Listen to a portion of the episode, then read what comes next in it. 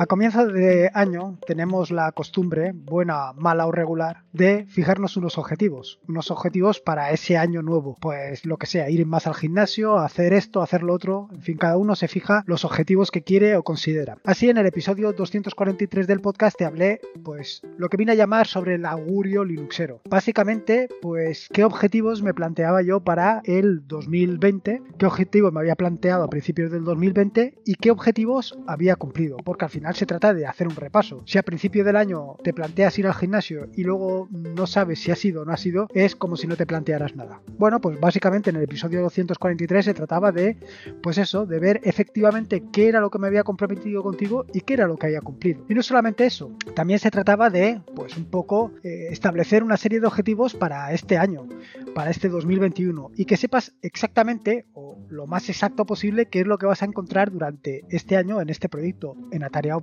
Y así, pues un poco te fui relatando un poco todo lo que tiene que ver pues con este proyecto. Sin embargo, detrás del proyecto Atarea.es, pues también estoy yo, Lorenzo. Y en este sentido, pues también me he planteado dos objetivos, dos objetivos personales. Uno de ellos está también muy relacionado con el proyecto atareado.es, porque al final es un objetivo que me he marcado que tiene mucha relación con todo lo que me gusta a mí, con todo lo que reflejo o intento reflejar en, este sitio, en el proyecto atareado.es. Y es la programación. Así, en el objetivo, el objetivo de este año 2021 para mí es aprender un nuevo lenguaje de programación, aprender Rust. Y en este nuevo episodio del podcast lo que quiero hacer es contarte un poco qué es esto de Rust y por qué tú también tienes que aprender un lenguaje de programación.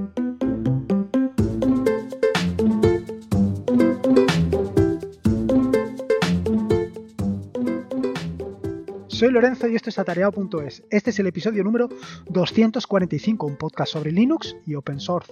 Aquí encontrarás desde cómo disfrutar al máximo de tu entorno de escritorio Linux hasta cómo montar un servidor web, un proxy inverso, una base de datos o cualquier servicio que te puedas imaginar, ya sea en una Raspberry, en un VPS o en cualquier servidor. Vamos, cualquier cosa que quieras hacer con Linux, seguro, seguro que la encontrarás aquí. Bueno, como te decía un poco en la introducción, el objetivo, mi objetivo, el objetivo que me he marcado para este año, además de otros, pero básicamente el objetivo que tiene relación con este proyecto, con el proyecto atareado.es, es aprender un nuevo lenguaje de programación. En este caso me he decantado por Rust. Le he estado dando muchas vueltas a la cabeza entre qué lenguaje de programación quería aprender y al final ha sido Rust. No tengo muy claro que haya sido la decisión más adecuada, pero desde luego es una cosa que me apetece. Y si te das cuenta, durante estos últimos dos años o más o menos, sobre todo he estado hablándote de otros dos lenguajes de programación. He estado hablándote sobre Python y sobre todo en el último año de JavaScript. Todo esto está muy relacionado con el entorno de escritorio con el, en el que, estoy utilizando, con Nome. Y todo está relacionado porque, pues básicamente existen, pues, em, soluciones para crear interfaces gráficos de manera relativamente sencilla, tanto con Python como con JavaScript, debido al movimiento que hizo Nome alrededor del 2012 para que, pues eso, para que JavaScript eh, permitiera hacer entornos de interfaces gráficas, más que entornos de trabajo, interfaces gráficas, pues para aplicaciones. A mí me pareció ya lo comenté o lo he comentado en más de una ocasión en el podcast, me pareció una decisión muy acertada. Sobre todo, pues, porque JavaScript es algo que realmente en, los últimos tiempos pues ha tenido mucha relevancia. Hay mucha gente que, pues, que está utilizando esto.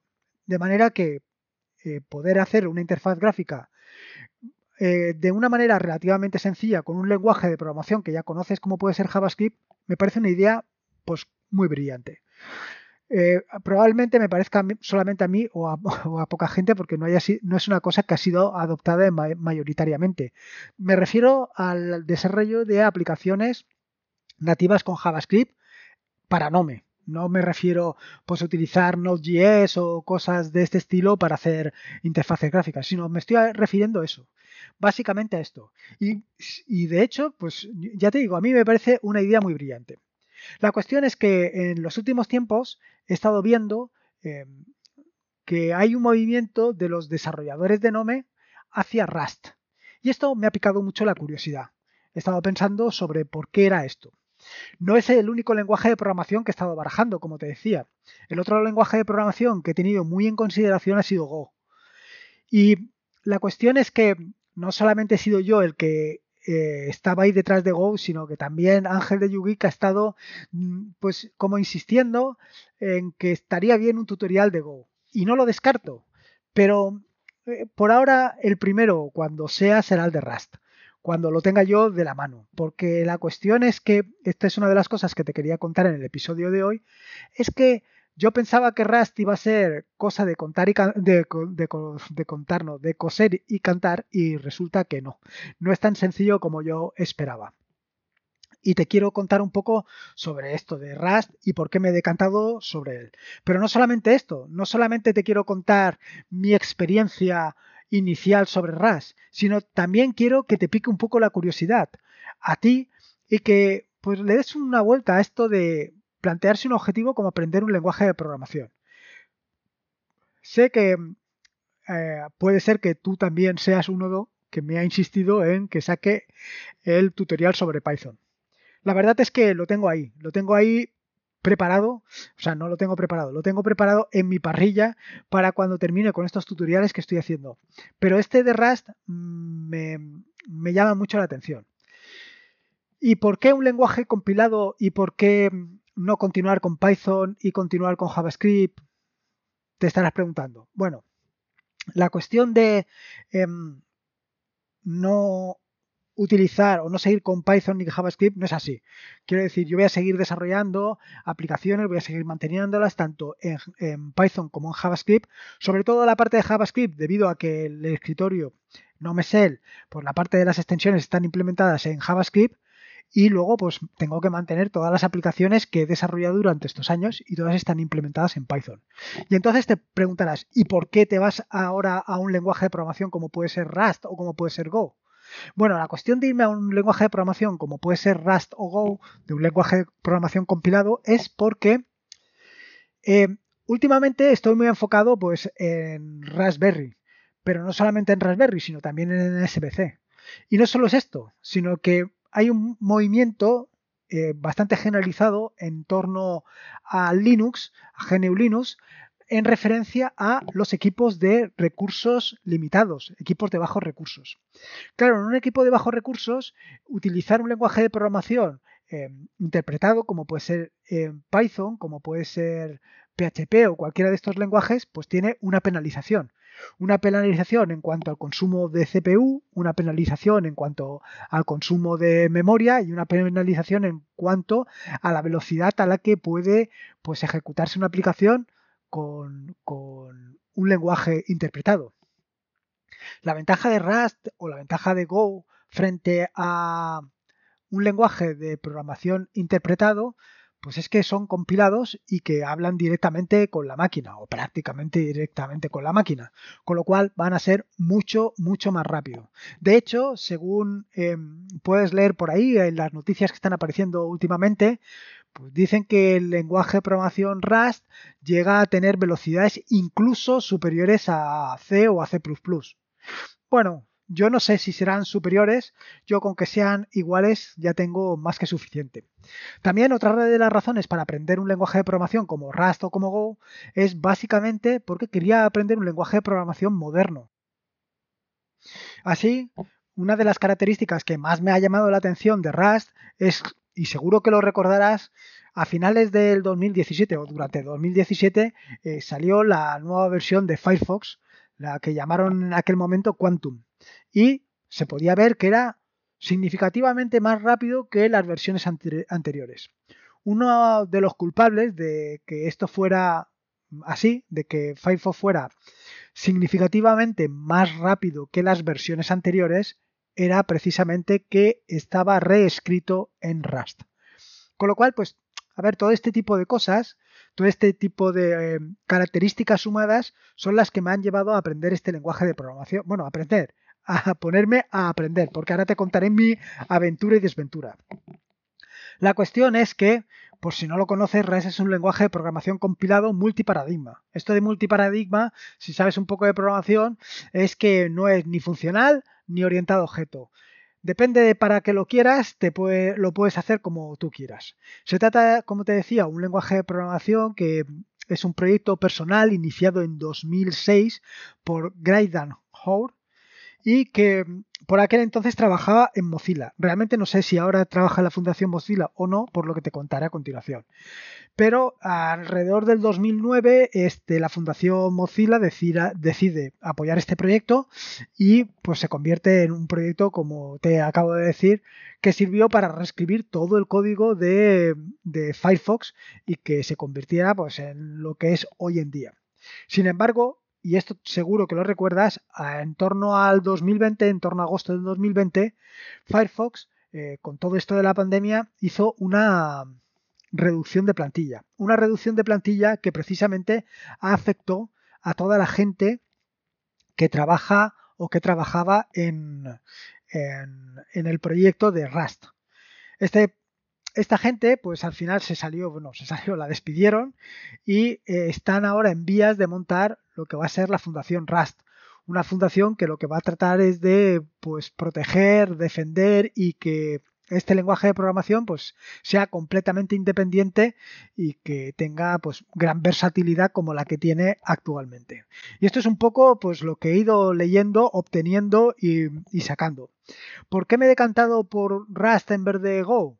Bueno, pues por lo que he leído durante este tiempo, antes de lanzarme a aprender Rust, em, Go está muy pensado para, em, para el desarrollo rápido mientras que Rust está pensado más para la optimización. O sea, para tener, pues, em, como digamos, código mucho más optimizado. Es decir, código que en equipos de recursos limitados va a ir mucho mejor. Esto seguramente no será tan así como estoy contando yo. Seguramente, pues eh, una pequeña aplicación implementada en Go y una pequeña aplicación implementada en Rust prácticamente pues no tenga diferencia en lo que a tiempos de ejecución, de compilación y todo esto, sino que esto es más bien para grandes aplicaciones. Pero bueno, al final pues me tenía que decantar por uno de los dos. En cuanto a la rapidez, pues claro, evidentemente me he decantado por el más complicado de los dos, por lo menos por lo que cuentan o por lo que he leído. Eh, al parecer, pues Rust, al, estar muy orientado a la optimización del código, del, o sea, del resultado, pues es más complicado. Y esto es una de las cosas que te quería contar hoy. Porque evidentemente en el momento en que tomé la decisión hace unas semanas de empezar a, con Rust, lo primero que hice fue, pues, eh, comprar un par de cursos de Rust, un par de cursos eh, de una plataforma conocida, que da lo mismo la que sea, porque al fin y al cabo no se trata de contarte si el curso era bueno o malo, que a mí el curso en realidad me gustó, pero em, es de contarte lo siguiente. Eh, estaba muy emocionado, muy emocionado cuando me puse a, seguir los vídeos, a hacer todos los ejemplos prácticos. Y si sabes un poco de programación, sabrás que esto ha ido, pues, empiezas un poco con, pues, los tipos de datos que hay, los em, flujos de control que, o el control de flujos que tienes en cada lenguaje. Estas cosas básicas que están en todos los sitios, el if then, el for, en fin, todo este tipo de cositas que más o menos pues como las conoces de otros lenguajes de programación, las asimilas con relativamente facilidad. Pero amigo, la cosa es que llevaba cinco capítulos y esto parecía un coser y cantar. A mí me parecía que Rust era increíblemente intuitivo, que era todo muy sencillo, todo muy práctico. Eh, a ver, prácticamente eh, los ejemplos los hacía simplemente, como te digo yo, eh, por intuición. Pero llegó el capítulo 6, el capítulo 7 y todo se vino abajo. Todo lo que yo creía que era tan sumamente sencillo no lo era tan sencillo. Hay que pencar, hay que trabajar. Eso eh, yo me lo imaginaba. Vaya, no conozco ningún lenguaje de programación que entre por ciencia infusa, por osmosis. No lo veo, no lo creo. Ni Python, ni JavaScript, ni ningún otro lenguaje de programación. Pero Rust es, eh, vaya, me ha resultado más complicado, eh, sobre todo porque introduce conceptos que no conocía hasta el momento. Pero quizá es esto lo que me ha llamado la atención o lo que me ha incitado a continuar. Eh, estoy a punto de terminar el tutorial que compré, el primero de los dos tutoriales que compré. pero lo tengo claro. Creo que ya lo tenía claro desde el principio. Un tutorial, eh, y creo que lo he comentado más de una ocasión, un, lenguaje de programación no se aprende viendo un tutorial. Viendo un tutorial no se aprende. Hay que practicar. Yo siempre he dicho que y siempre lo he pensado así, pero bueno, uno es cabezota y se empeña en siempre seguir la senda más fácil. Eh, siempre he pensado que para aprender un lenguaje de programación, pues es como aprender a montar en bicicleta. Se aprende montando, pues a programar se aprende programando. Evidentemente tienes que conocer los mm, la sintaxis, tienes que conocer todo el funcionamiento de este lenguaje de programación te puede dar una idea general lo que puede ser un vídeo, o dos vídeos, o tres vídeos, o un tutorial, pero las cosas no se quedan fácilmente. Tienes que practicarlas. Tienes que practicarlas una y otra vez para que lo que toda la vida ha sido un if then else, por ejemplo, eh, bueno, o un if, sí, o un if else o lo que sea en otro lenguaje de programación, aquí es otra cosa ligeramente distinta. Lo que estás acostumbrado para utilizar clases, polimorfismos, herencias y todo este tipo de cosas, aquí en Rust, pues tiene otra forma peculiar de hacerlo, otra forma distinta de hacerlo. Pues tiene los tres, tiene otro, otro tipo de cosas. Y no es fácil. Pero es un reto, es un objetivo. Un objetivo que me he planteado para este año. Un objetivo que quiero cumplir. Y quiero cumplir por varias razones. La primera porque me parece un lenguaje de programación muy interesante y un lenguaje de programación que quiero acercar pero quiero acercarla con un enfoque doble. Quiero decir, quiero, eh, igual que me comprometí contigo a hacer los tutoriales mm, con vídeos, con vídeos en YouTube, también para RAS lo quiero hacer así. Evidentemente no ahora, ahora no es el momento. Ahora te podría hablar sobre los tipos de datos que hay en RAS, sobre los flujos de control eh, y poca cosa más. Em, bueno, te podría hablar de más cosas, pero no las tengo dominadas todavía creo que todavía me queda margen. Pero no solamente te quiero traer este curso o este tutorial en particular sobre el lenguaje de programación Rust. También quiero empezar a desarrollar los interfaces, y esta es la razón básica y principal, los interfaces y las aplicaciones que hago en Python y en JavaScript, hacerlas directamente en Rust. Básicamente por lo que te he venido contando a lo largo del episodio del podcast. Porque quiero hacer aplicaciones que sean mucho más rápidas de las que hago ahora. Una de ellas, una que tengo en mente claramente, valga la redundancia, es LPlayer. LPlayer, que es el reproductor de audio, el reproductor de, de, audio, sí, que liberé, no sé si este año pasado o el anterior, no recuerdo exactamente cuándo. La verdad es que está bien, funciona bien, pero a mí me gustaría que fuera mucho más rápido, pero muchísimo más rápido. ¿Y cómo conseguir que sea más rápido? ¿Cómo conseguir que consuma menos recursos? ¿Cómo conseguir que vaya mucho mejor? Pues la solución es utilizar un lenguaje compilado. Y esta es una de las razones para, pues eso, para atacar Rust. Y básicamente, o probablemente sea una de las mayores razones. Una de las mayores razones porque he visto que eh, los desarrolladores de Nome o a muchos de los desarrolladores de Nome se están decantando por Rust. Así que, pues, esta es una de las razones. Que, como digo, pues es una de las razones que me han hecho a mí decantarme por este lenguaje de programación. Pero no solamente de esto te quería hablar, no solamente te quería hablar de mi objetivo para aprender un lenguaje de programación, sino también de incitarte de ser un acicate para que tú también te plantees aprender un lenguaje de programación. Probablemente te estarás preguntando, bueno, a mí esto del lenguaje de programación, bueno, el lenguaje de programación, quieres que no, te hable, te abre un, punto de vista, te ves las cosas desde un punto de vista completamente distinto. Si tienes una mente, como digamos, una mente más eh, de letras, porque cuando yo estudié aquello de Bupico eh, había ciencias y letras, pues si eres una mente más de letras, eh, no tienes una mente tan racional como, o no siempre, vaya, estás enfocado a una parte más, como digamos, mm, no te sé decir, menos lógica, ¿no? Eh, la idea de un lenguaje de programación es que tengas una visión mucho más lógica, una mente mucho más lógica. Y esto es lo que te puede aportar un lenguaje de programación. No solo es esto, sino que te puede o que te ayuda con muchos otros tipos de cosas. Y no solo es esto, si estás dentro del mundo de Linux, pues un lenguaje de programación te puede permitir, un lenguaje de programación como puede ser JavaScript, Python, o si te quieres complicar un poco más la vida como Rust, pues te puede permitir hacerte tus propias interfaces gráficas, tus propias interfaces gráficas para lo que tú quieras, para lo que tú consideres. Puedes modificar, moldear o adaptar el entorno de escritorio exactamente a tus necesidades, pero tan exactamente como tú quieras, porque ya estás implementando tú todo aquello que necesitas.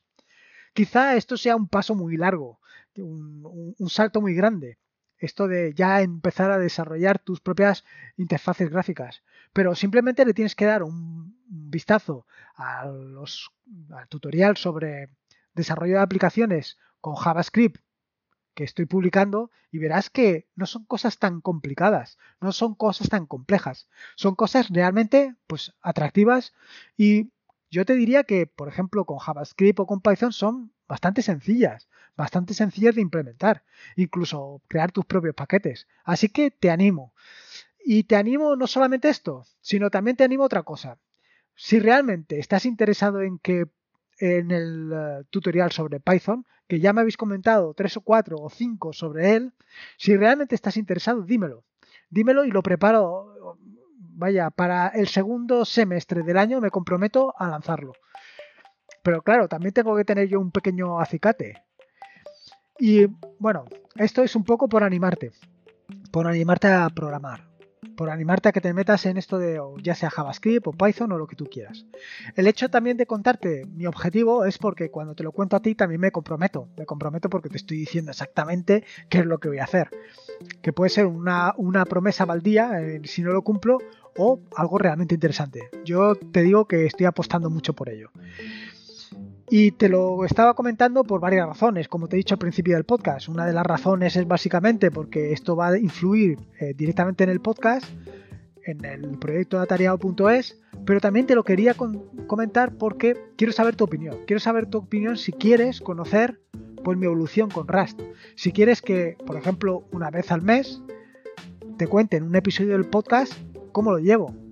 Mi objetivo a lo largo de este año es sacar alguna que otra aplicación en, implementada en Rust. Pero claro, todo esto tiene que ser que venga acompañada de tu opinión, de si a ti te interesa que te lo cuente, porque si no te interesa, pues yo me quedo con lo mío y, no lo cuento. Yo creo que sí, yo creo que es algo realmente interesante y que te puede servir pues para ver pues cómo evoluciono y que tú también tengas una idea de, de cómo puede salir la cosa. Vaya, son ideas que tengo, cosas que no sé, no he sabido llevarlas a cabo. Quiero decir, no sé si crear artículos sobre Rust conforme voy aprendiendo, no sé si mostrarlo todo en hacer un videoblog sobre Rust, no sé, no sé exactamente qué enfoque darle, pero sí que me parece muy interesante contarlo. En fin, que creo que ya me he enrollado bastante, creo que ya llevo bastante tiempo contándote todo esto de Rust. En el podcast, en las notas del podcast, verás más información sobre Rust. Tampoco te he querido meter mucho la paliza sobre Rust porque eh, al final a lo mejor a ti no te interesa nada. Simplemente pues, pues tampoco te interesa la programación, solamente te interesa Linux. Yo creo que es algo interesante, algo que si estás metido en Linux o en cualquier otro entorno de escritorio, pues te vale la pena aprender. Incluso pues cualquier lenguaje de programación eh, es realmente interesante.